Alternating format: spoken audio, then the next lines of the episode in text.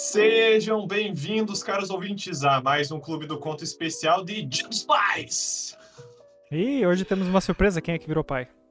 Quem é que virou pai? Eu queria anunciar, então, que o meu quinto filho...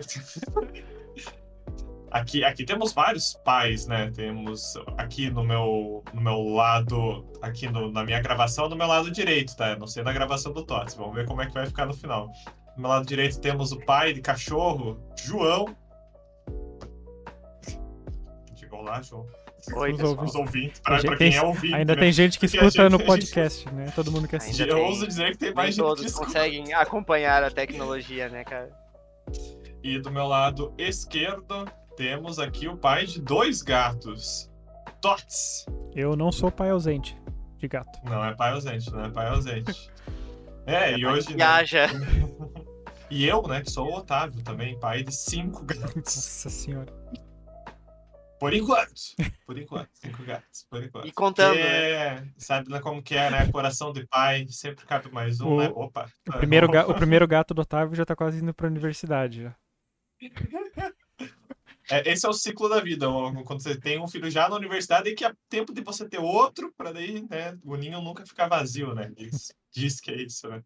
Mas por enquanto só felino. Por enquanto, isso. Esperamos assim permanecer. Mas como a gente fez assim um clube do conto temático do Dia das Mães, né? Não podia faltar aqui um do Dia dos Pais, apesar de muitos pais faltarem na vida de seus filhos. o tropo clássico. É, pai, pai, qu- quando você fala de história de pai, é um pouco mais paulada, né? Pai é, é, é mais envolvido com trauma do que mãe, classicamente falando. Mas hoje a gente trouxe um conto um pouco mais good vibes. É um conto de Fernando Sabino, um escritor que eu já ouvi falar muito. É, esse conto era da minha escolha, então foi bem ao caso, mas eu nunca li nada de Fernando Sabino. E o conto é Como Dizia Meu Pai. E uma breve, brevíssima sinopse, porque realmente não conhecia Fernando Sabino além de nome, né? ah, até o momento. Fernando Sabino, ele é de Belo Horizonte, Minas Gerais. Ele já faleceu. Nasceu em 1923 e faleceu em 2004, com 80 anos, no Rio de Janeiro. Era filho de imigrante, Domi- Dominique Sabino, ou Domingos Sabino, como, como é o nome que vai estar nesse conto que a gente vai estar lendo hoje. Que esse conto, na verdade, na verdade, é uma crônica do fim do dia, mas a linha é, é muito tênue entre as duas coisas, as duas coisas. E ele foi um escritor bem, é, bem popular na sua época, escreveu muitos contos, muitas crônicas, tem aí uma, uma boa contribuição com a, a literatura brasileira. A lista de obras dele no Wikipédia é grande pra caramba. E hoje a gente traz um pouquinho dele aqui, um pouquinho desse, desse lado cronista, um pouquinho desse lado mais pessoal do autor com esse, com esse conto. Algum de vocês tem paizão. desse paizão, né? Domingão, domingão. Vou, vou recomendar aqui, an- antes de chegar na parte de recomendação, mas já vou recomendar essa aqui pro João, que é, um, que é uma. Se chama Amor de Capitu, do Fernando Sabino. É uma recriação literária de Dom Casmurro.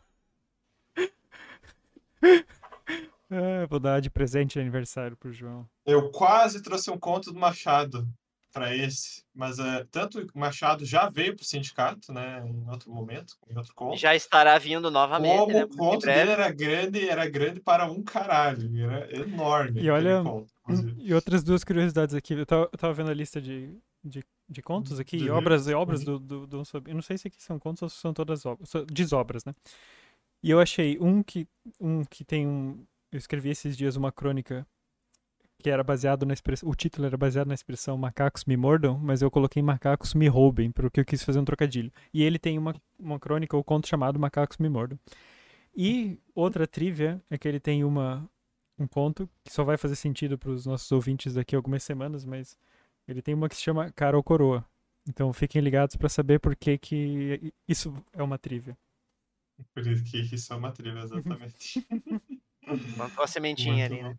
Plantou a sementinha. Isso aí é o que é o famoso foreshadow. Foreshadow, sim. Ah, a sombra, é, é só, como que seria? a João, tradução? João. É, Deus. tradição. O que é o foreshadow? Qual é a tradu Foreshadow. tradução? Foreshadow é...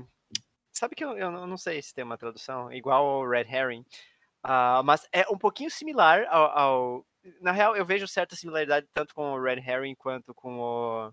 Qual que foi o outro? Esqueci. O- Ah, a espingarda, arma a arma de Chekhov, Chekhov. Tanto quanto a arma de Chekhov, que é você mencionar alguma coisa na história. Então, o foreshadow seria você. Prenúncio, desculpa. Aqui, aqui no Google. Tradutor, nosso melhor amigo aqui é prefigurar. Ou Ah, os prestagiar, dois. pressupor. Os dois servem. É, foreshadowing é quando você menciona alguma coisa, de certa forma, e similar à arma de Chekhov, que não é algo que precisa ser necessariamente usado ah, em breve na história, ah, mas é você deixar a referência de algo, uma dica, uma pista de que algo pode acontecer no futuro em- em, ah, por causa daquilo. Geralmente é algo que passa meio que despercebido no cenário, como um detalhe pouco importante, mas depois ele se prova muito importante. Isso Exceto em anime. Em anime eles fazem questão de que o foreshadow seja bem explícito, bem evidente, de- e repetem várias vezes o foreshadow antes dele acontecer de fato. A famosa, né, frente sombra. Isso eu É que aí, dizer- aí são, são a diferença de mídia, né, cara? Porque se você lê uma Uhum. coisa que é muito usada num livro, fica evidente. Agora, se é simplesmente mostrado, por exemplo, no background de alguma animação, fica é bem outro, outro nível, né, de, de referência. Isso tem me irritado um pouco, às vezes, tentando assistir novamente anime shonen, principalmente, né?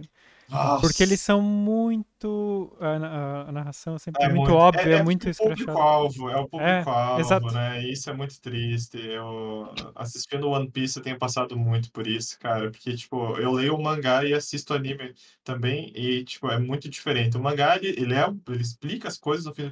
Ele, eu acho que ele é mais, como que eu posso dizer... Como é que vocês falam? Ele, tem, ele é muito expositivo, bastante expositivo. Ele tem que explicar as coisas em detalhes, né? Mas o foreshadow é, é mais sutil no mangá. No anime, foda-se, não existe foreshadow. Você um vai, exemplo, aquilo vai acontecer. Vou dar um exemplo prático de Foreshadow que eu acho que o, o seriado do Game of Thrones fez muito bem. Infelizmente, numa cena deletada. Ah, é numa cena que tá o Tywin Lannister eh, pescando à, à beira do, de King's Landing.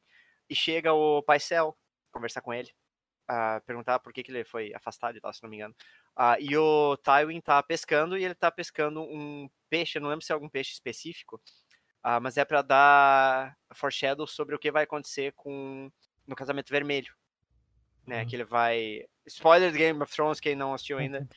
ah, ele vai matar todos os, os Starks e os Lannisters lá. E o peixe representa a mãe da, da família dos Stark, né? Que é a Cat- Catelyn eh, Tully.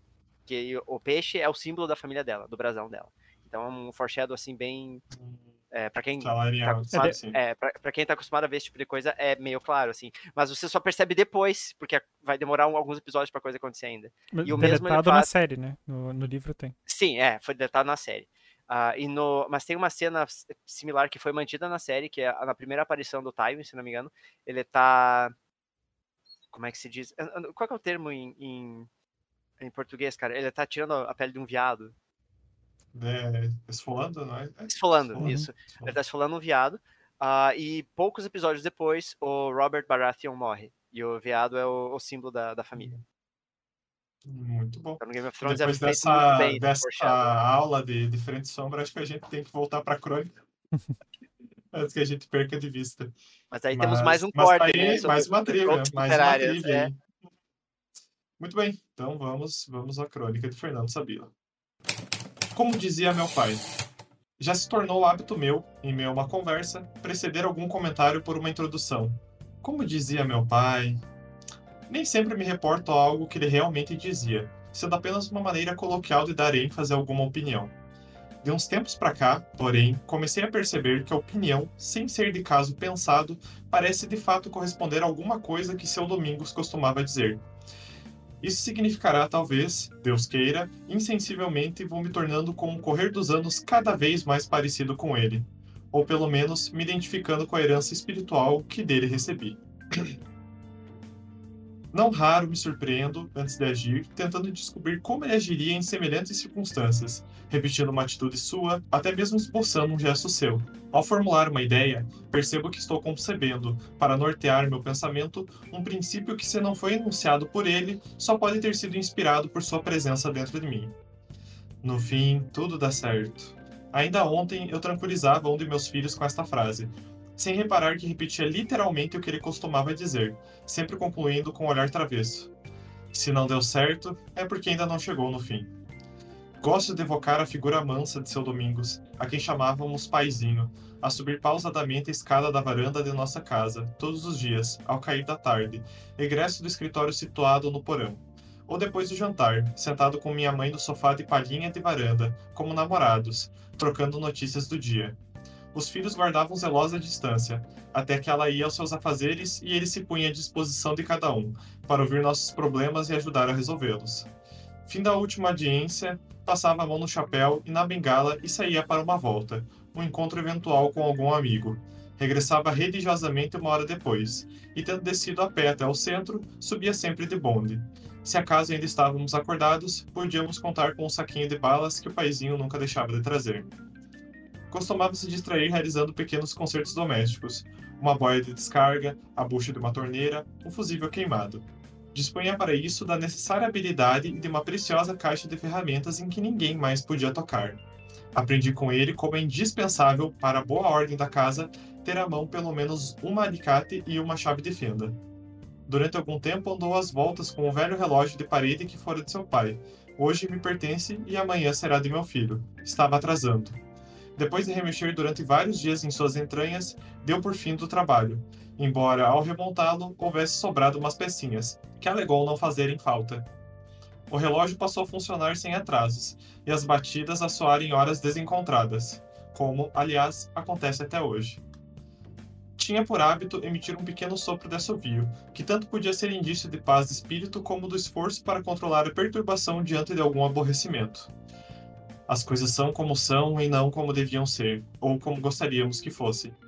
Esse pronunciamento se fazia ouvir em geral quando diante de uma fatalidade a que não se poderia fugir, queria dizer que devemos nos conformar com o fato da nossa vontade não poder prevalecer sobre a vontade de Deus, embora jamais fosse assim eloquente em suas conclusões. Estas quase sempre eram, mesmo, eivadas de certo ceticismo preventivo ante as esperanças vãs. O que não tem solução, solucionado está. E tudo que acontece é bom. Talvez não chegasse ao cúmulo do otimismo de afirmar isso, como seu filho Gerson, mas não vacilava em sustentar que toda mudança é para melhor, se mudou, é porque não estava dando certo. E se quiser que mude, não podendo fazer nada para isso, espere, que mudará por si. Às vezes seus princípios pareciam confundir-se com os da própria sabedoria mineira. Esperar pela cor da fumaça, não dar passo maior que as pernas, dormir no chão para não cair da cama. Os dele eram mais singelos. Mais vale um apertinho agora que um apertão o resto da vida. Negócio demorado acaba não saindo. Dinheiro bom em coisa boa. Antes de entrar, veja por onde sair. Um dia me disse, ao me surpreender tentando armar um brinquedo qualquer com mãos desajeitadas: Meu filho, tudo que é bem feito se faz com os dedos, não com as mãos. Tenho tido ocasião ao longo da vida de observar como é procedente esse seu ensinamento. A mão é grossa, pesada, insensível. Se não fossem os dedos, de nada serviria, a não ser para dar bofetadas. Os dedos são refinados, sensitivos, e a eles devemos tudo que é bem feito e acabado, do mais requintado trabalho manual às mais complicadas operações, da mais fina sensação do tato à mais terna das carícias. Se o cafezinho foi bom, melhor não aceitar o segundo. Será sempre pior que o primeiro. Como tudo mais nessa vida.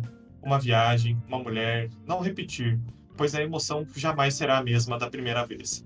E não desanimar, pois se nascemos nus e estamos vestidos, já estamos no lucro. Nada nesse mundo é 100% perfeito. Se contamos com mais de 50%, também já estamos no lucro.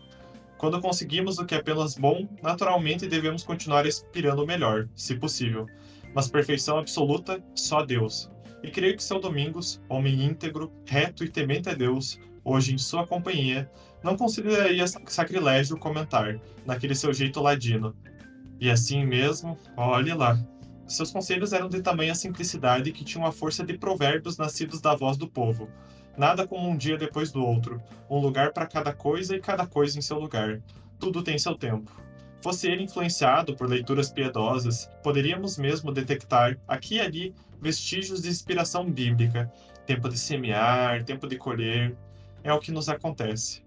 Há uma diferença sutil entre admitir que as coisas são como são não como deviam ser, e reconhecer que é o que nos acontece. Aqui, o comentário não pretendia refletir a impossibilidade de modelar, com os dedos, os fatos de acordo com a nossa vontade, mesmo que esta esteja certa. Exprime antes a humilde aceitação da nossa precária condição humana, como frágeis criaturas de Deus. Procura se solidarizar com a desgraça alheia, como a dizer que também estamos sujeitos a ela. Somos todos irmãos na mesma tribulação. É o que nos acontece. Portanto, alegremo-nos. Uma amiga minha, que não o conheceu, busca nele se inspirar quando afirma sempre que se vê diante de algum contratempo. Antes de mais nada, fica estabelecido que ninguém vai tirar o meu bom humor. Acabei levando essa disposição de minha amiga às últimas consequências. O mais importante é não perder a capacidade de rir de mim mesmo. Como Cartola e Carlos Cachaça naquele samba, às vezes dou gargalhadas pensando no meu passado, e cada vez acredito mais no ensinamento recebido, não sei se de meu pai ou, de, ou diretamente de Confúcio, segundo o qual há várias maneiras de realizar um desejo, sendo uma delas renunciar a ele. Como adverte outro sábio, se desejamos obstinadamente alguma coisa, é melhor tomar cuidado, porque pode nos ceder a infelicidade de consegui-la. Tudo isso que de uns tempos para cá vem me vem ocorrendo, às vezes inconscientemente, como o legado de meu pai. Teve seu coroamento há poucos dias, quando eu ia caminhando distraído pela praia.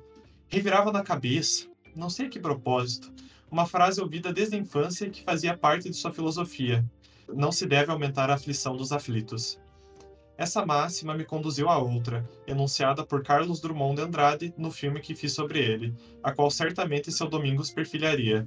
Não devemos exigir das pessoas mais do que elas podem dar. De repente, fui fulminado por uma verdade tão absoluta que tive de parar, completamente zonzo, fechando os olhos para entender melhor.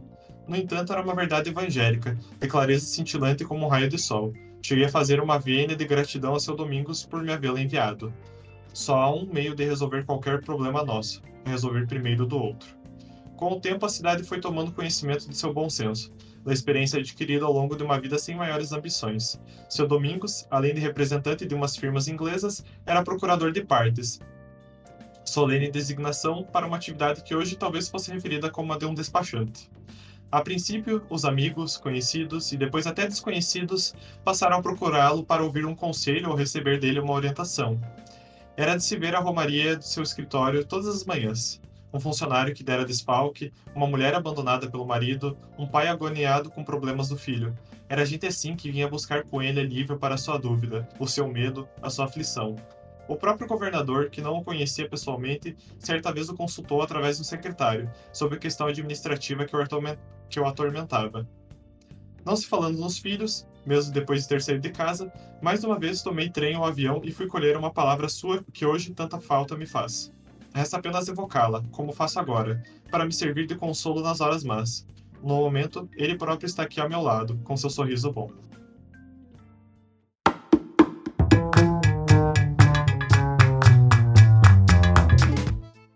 Eu, quando você falou que era uma crônica, o texto de hoje, eu fiquei bem feliz, porque ultima, ultimamente eu tenho, tenho lido bastante e, crônica? e descobri, uhum. é, tenho, crônica, e descobri que que gosto bastante de crônicas. Assim. Como é que pode? Na vida adulta a gente descobre isso, porque na, na adolescência é uma merda.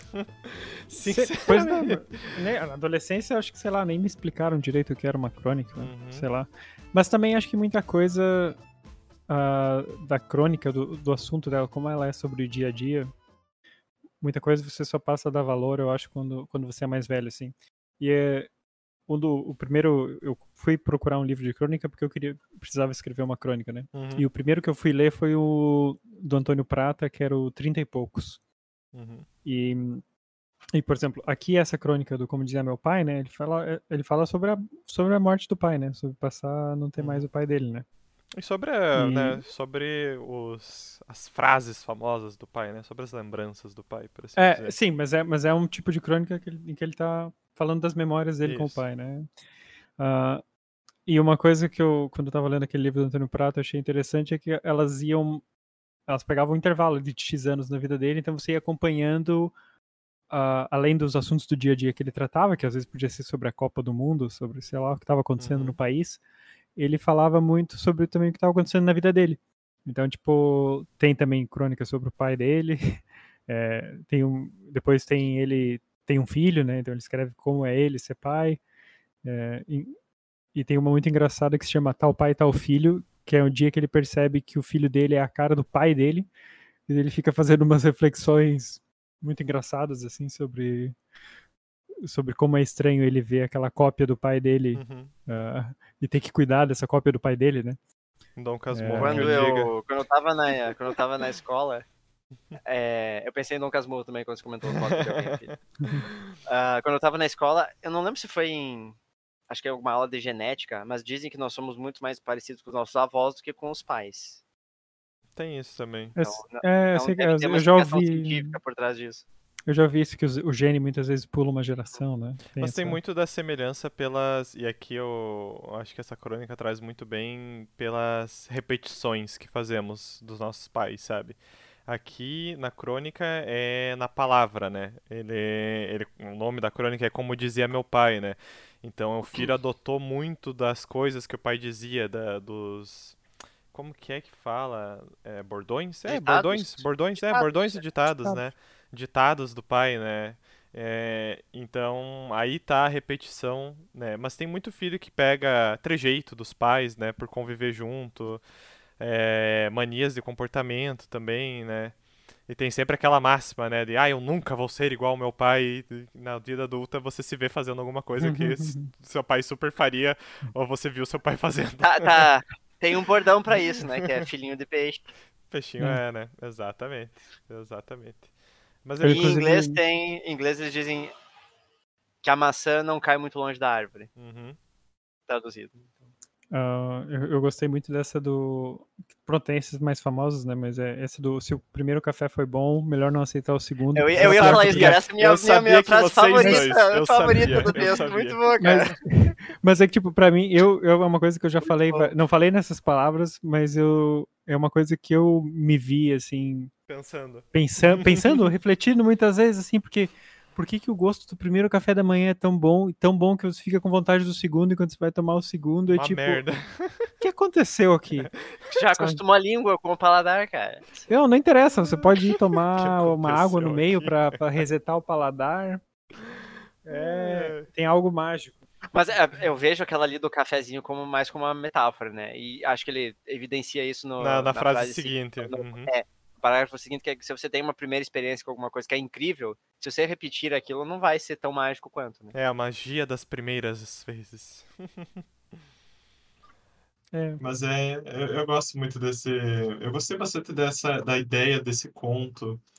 É, É bem intimista, dele né, cara? É, é, é uma crônica, né? É bem intimista, né? Ah, tanto que o autor reflete muito das crenças deles. Eu acho que a única coisa que eu desgosto um pouco é, é o quão religioso ele vai pro final, né?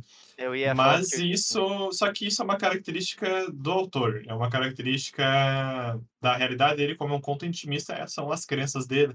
É, por isso que não se caracteriza como um conto e sim como uma crônica, né? Pers- O personagem faz juízo das coisas, ele, ele traz a percepção deles as coisas, né? Mas é uma, uma crônica bem, bem singela na questão das memórias. Eu acho muito interessante como algumas coisas ele, ele retrata assim.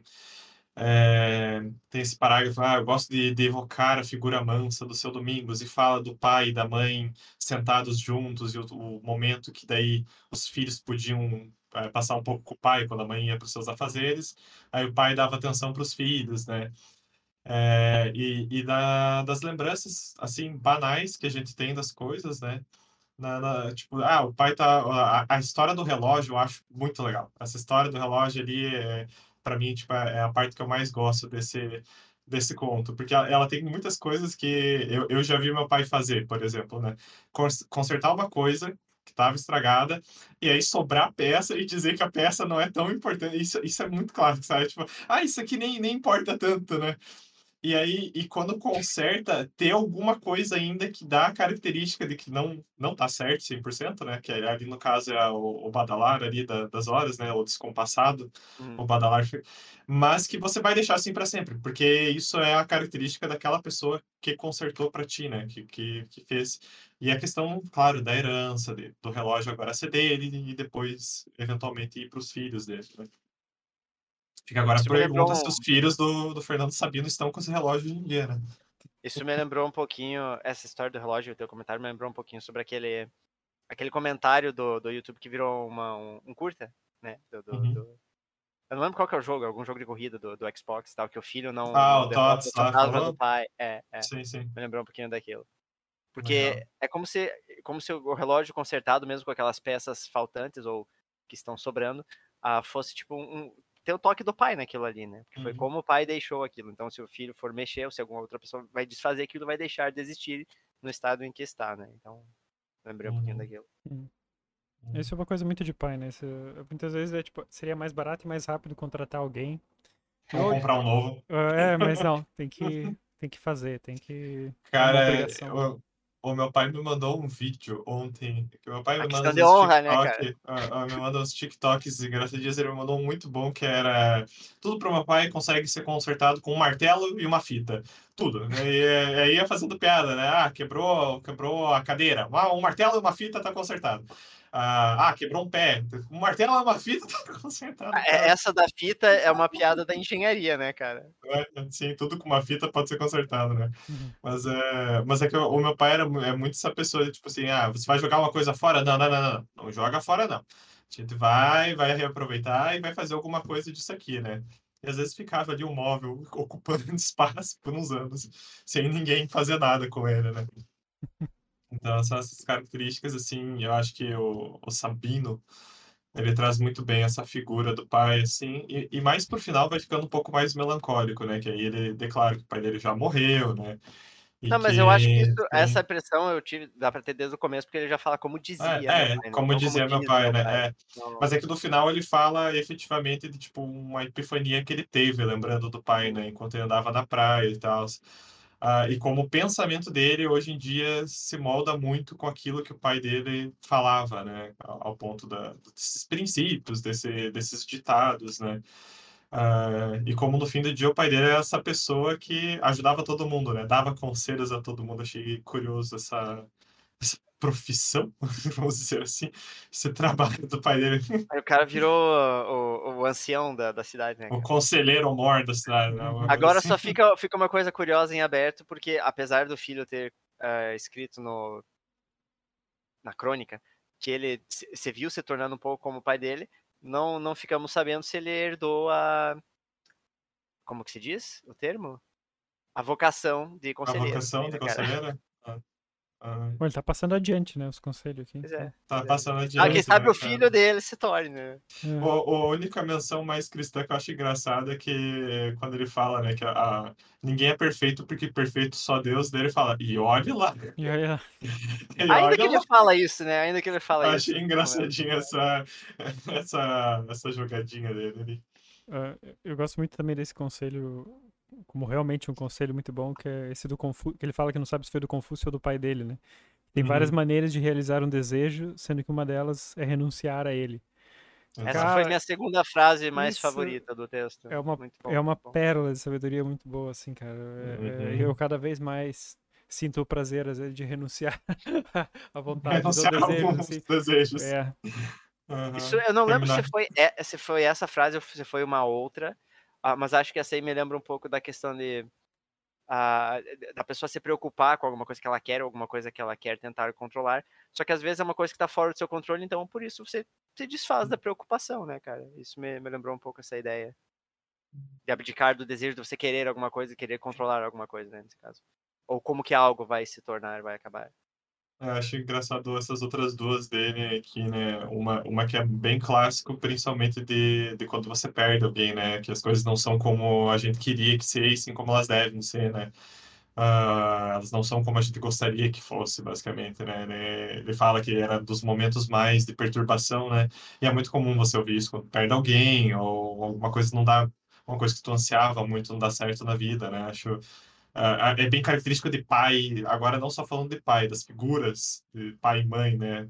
Tipo, consolar o filho dizendo, é, nem sempre sai como a gente queria, né? Mas é, é como é, a vida é como é, né? Ou, se la vie. E eu, eu gosto dessa na sequência que é o que não tem solução, solucionado está. É- Na é real, era essa de aí. Era essa aí que me lembrou da questão de não se preocupar com, por as coisas estarem além do seu controle. É, Com as que- coisas que estão além do seu se controle. tem solução, faz então tá resolvido. É.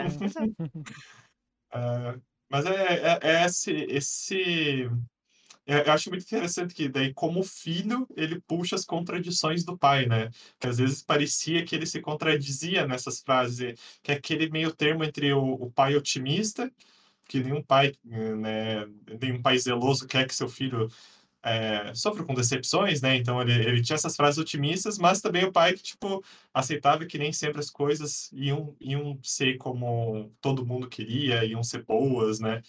Então. O otimista o e o conformista, né? É, exatamente, o otimista e o conformista, né? E é, o, o, filho agora na vida adulta revendo né, essa, essa figura do pai, acho bem interessante. E acho legal, eu acho legal essas histórias sempre na perspectiva do filho, afinal, né, todos aqui somos filhos. então, acho interessante ter essa, essa perspectiva de, tipo, ah, às vezes você olha para trás, isso que meu pai fazia hoje, como reflete no meu dia a dia, é, não sendo uma experiência traumática, obviamente, né?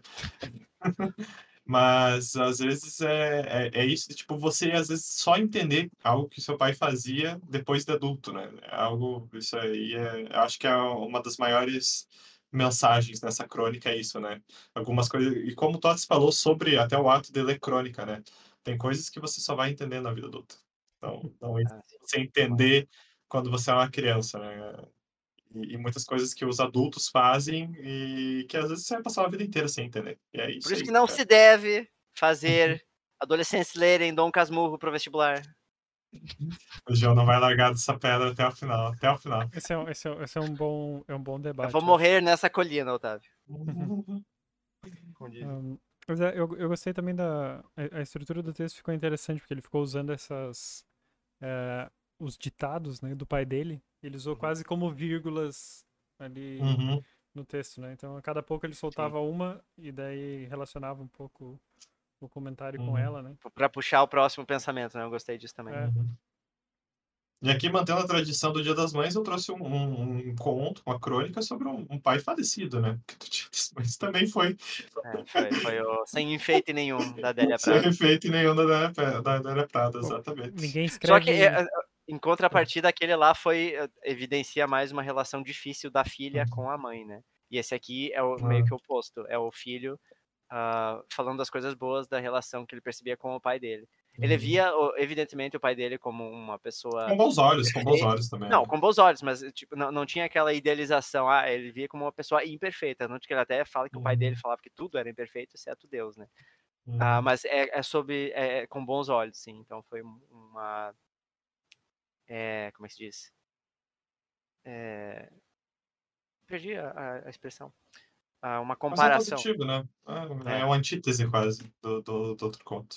Mas eu acho que isso diz muito sobre os escritores que Contraste, deixam para escrever sobre os pais e as mães só quando morrem, né? eu acho que eu acho que isso talvez eu não cheguei lá ainda, graças a Deus, mas e, e também não sou cronista, né? Não sou cronista. Uh, então, eu não sei, mas talvez seja, por exemplo, analisando a questão da Adélia Prado, seja lá quanto de autoinserção que tem no Sem Enfeite Nenhum, uh, eu imagino que deve ser difícil para o filho ou filha escrever sobre o pai ou mãe se é uma relação difícil, enquanto eles ainda estão vivos, sabe? Então talvez seja algo que meio que, ah, você se sente mais livre para se expressar daquilo agora, talvez. Eu, eu não digo tanto na questão de, de, liberdade, mas acho que é muita questão de como a escrita em partes é um ato de você expor o que você sente, você Exatamente. externar o que você sente, né? É, isso aqui, essa crônica, é claramente um, uma lembrança, né, querida por Fernando Sabino, uma forma de, de eternizar a memória do pai dele, né? Uh, como tem quem vai, que vai querer lidar com o luto da, da perda de um pai e de uma mãe, externando em, em texto, né? Então, acho que. E, e, se você tem uma péssima relação com o pai, não vai adiantar nada escrever a vida inteira sobre ele, né, Franz Kafka? Que foi quase, quase o autor que eu trouxe para esse, mas aí ia ser um clima de Dia dos Pais meio, meio para baixo, meio, meio bem para baixo. Então, quis trazer esse mais positivo no geral. Vocês têm mais algum comentário, meus caros? Alguma coisa que vocês gostariam de destacar? Feliz Dia dos Pais. é, eu ia trazer isso para o encerramento. É. Ainda, ainda há tempo. Então, então é isso para a crônica de Fernando Sabino. É, é, é curioso, é, acho que eu sou o único que trouxe crônicas até, até então aqui no Clube do Conto, e essa é a segunda crônica que eu trago, que a outra era Preferia Ter Perdido um Olho. Mas eu acho interessante trazer a crônica que, por mais que o debate às vezes não seja tão longo quanto de um conto, a, a crônica diz muito por si só, porque ela, é, por ser algo mais intimista, mais pessoal, é, muito, muito do que é escrito ali vai conversar com, com as pessoas que estão lendo, né? Acho que é por isso que a crônica era tão famosa no jornal, a, é minha opinião, assim, é, porque é algo que, tipo, atinge um, um grande público semanalmente e pode ser sobre uma multitude de assuntos, né, cara? Correndo o risco de falar uma grande merda, para mim parece que crônica é muito menos interpretativo, ou muito menos passível de ser interpretada do que Eu um conto. exatamente isso, exatamente isso. É, então, é porque é uma coisa muito, é uma linguagem muito mais direta. Não quer dizer que não se possa, eu acho que a, a crônica... Fazer uma crônica mais alegórica, é, né? Mas eu acho que ela faz, normalmente ela te faz refletir muito, pelo menos eu senti muito isso lendo os últimos... Muitas vezes eu, as crônicas do, do Antônio Prata, ou mesmo do, do Rubem Braga, eu normalmente chegava no fim, ou eu ria durante a crônica, ou eu parava no final da crônica e ficava tipo, porra. Né? Eu ficava pois pensando é, assim, né? mas não era que tipo, ah, o autor escondeu algum detalhe aqui, o que será que não, isso é aqui significa? Que ele escreveu mesmo, é, né? Não, não tem isso. Crônicas, crônicas são, por definição, comparado com o conto, mais objetivas, né? Como se fosse um relato, uhum. de certa forma. Uh, e os contos, uh, em vários casos, dão essa abertura para, não necessariamente uma dúvida, mas talvez uma ambiguidade em alguma coisa que deixa uma questão em aberto. Né? Fantástico né? também, né? Sim, pois é. Uh, então, eu acho que é, é, bem isso que o Tots falou mesmo, que é o, a crônica deixa menos espaço para dúvida, porque é aquilo que está ali, né? É o que o autor está relatando. É objetivo. A interpretação seria mais só no caso de, de, de, sentimentos que a gente pode ter com aquilo. Mas ele tá. Ele falou só fatos ali na.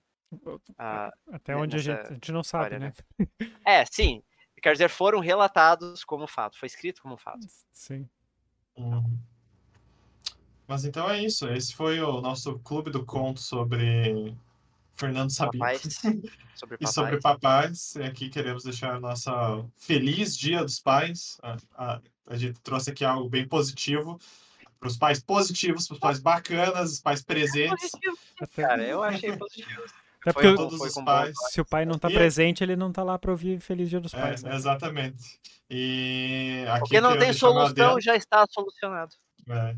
Eu queria deixar meu adendo aqui que é para todos os pais de sangue e todos os pais de criação também, porque o pai, no fim do dia, realmente é quem cria. Eu digo aqui de experiência própria, quero deixar um, um beijo e um abraço fortíssimo para o meu pai. Um senhor que não era de muito, um senhor que não é de muitos provérbios, mas é de grandes ações. Um grande pai. E que manda vídeo do TikTok. E que manda, que manda vídeos de TikTok. Que manda vídeos de TikTok pra gente dar risada. Um abraço, pai. Feliz Dia dos Pais para você. Deixa aí o espaço para meus colegas também. Oh, eu, eu, não sei se o meu pai vai. Oh, pode falar, Tati, pode falar. Eu, vou, eu ia dizer assim, feliz dia dos pais pro meu pai que não, que não escuta esse podcast, mas pronto, eu, eu vou. mas eu vou, eu vou mandar uma mensagem eu ligar para ele no dia, obviamente. E, e, recomendo que façam o mesmo, assim, né? Falem, liguem. Ah, lembrem, liguem, visitem, lembrem dos seus pais. Não só no dia dos eu... pais, né? Ah, Todo dia é dia dos pais, afinal. Não. Né? Também, também não vamos tão longe assim. Eu sou pai todo todos dia, os dias, Senão não todo dia, todo, todo dia é dia de ser pai, né? Assim. Uhum. É. E feliz dia dos pais para vocês também, né? Meus pais de pet aqui, todos aqui. Por isso que eu disse que todos somos pais aqui, olha. Todos somos pais, todos somos pais, né? Não ficamos sem nossos filhos, isso é verdade. Na, na verdade, eu ia colocar dentro todos os pais de sangue ou de criação e adotivos, né? Que é o nosso. E adotivos, e adotivos, exatamente. E de pet. E, e, aí vai, vai todas as categorias. E é isso, gente. Ficamos por aqui. Voltamos semana que vem com um desafio, um, um conto, um livro. Mais um, uma grande homenagem aos pais. Mais um feature do Sindicato dos Escritores. Ah, antes de, antes de gente. O quê? É, uma, um quadro, um quadro, feature. Ah, ah tá, tá. Uh, eu vou. Eu não tenho nenhuma recomendação do Fernando Sabino, porque eu, tava tentando ver se eu tinha lido. Eu acho que eu já li alguma coisa dele. No, eu devo ter algo dele na escola, cara, porque é. eu lembro muito do é, nome. É, porque o nome é o nome, né? Ele Exato. tem literatura infantil, ele tem muita coisa, mas eu, eu realmente não consegui encontrar nenhum que eu lembrasse. Mas de crônicas, eu li um aqui que eu, eu vou mostrar aqui. Ah, esse do Rubem, Braga. Braga. que se chama Aventuras. Aventuras? Aventuras. É, que deve ser encontrado. Eu encontrei num sebo. É, mas é muito bom que o Rubem Braga, para quem não sabe, é o grande nome da crônica brasileira. É o cronista referência. E daí eu fui ler, fui ler o livro dele porque quando eu tava lendo Antônio Prata, o Antônio Prata mencionou uma crônica do Rubem Braga. E eu fui ler essa crônica e depois comprei esse livro. E ele, esse livro aqui é majoritariamente sobre a Segunda Guerra, quando ele foi junto com a Força Expedicionária Brasileira para a Itália. Então ele escreveu várias crônicas enquanto ele estava lá no front, assim. Então tem umas situações bem, bem legais, legais, bem interessantes. Bem escritas. tem umas, bem escritas. É, tem umas bem. Mas é, é, é legal ele pegar essa é, como a crônica é algo do dia a dia, né? Ele tava tipo reportando o dia a dia do front e às vezes ele conseguia fazer algumas relações uh, mais com, com coisas do, do dia a dia, ou com sentimentos, assim, né?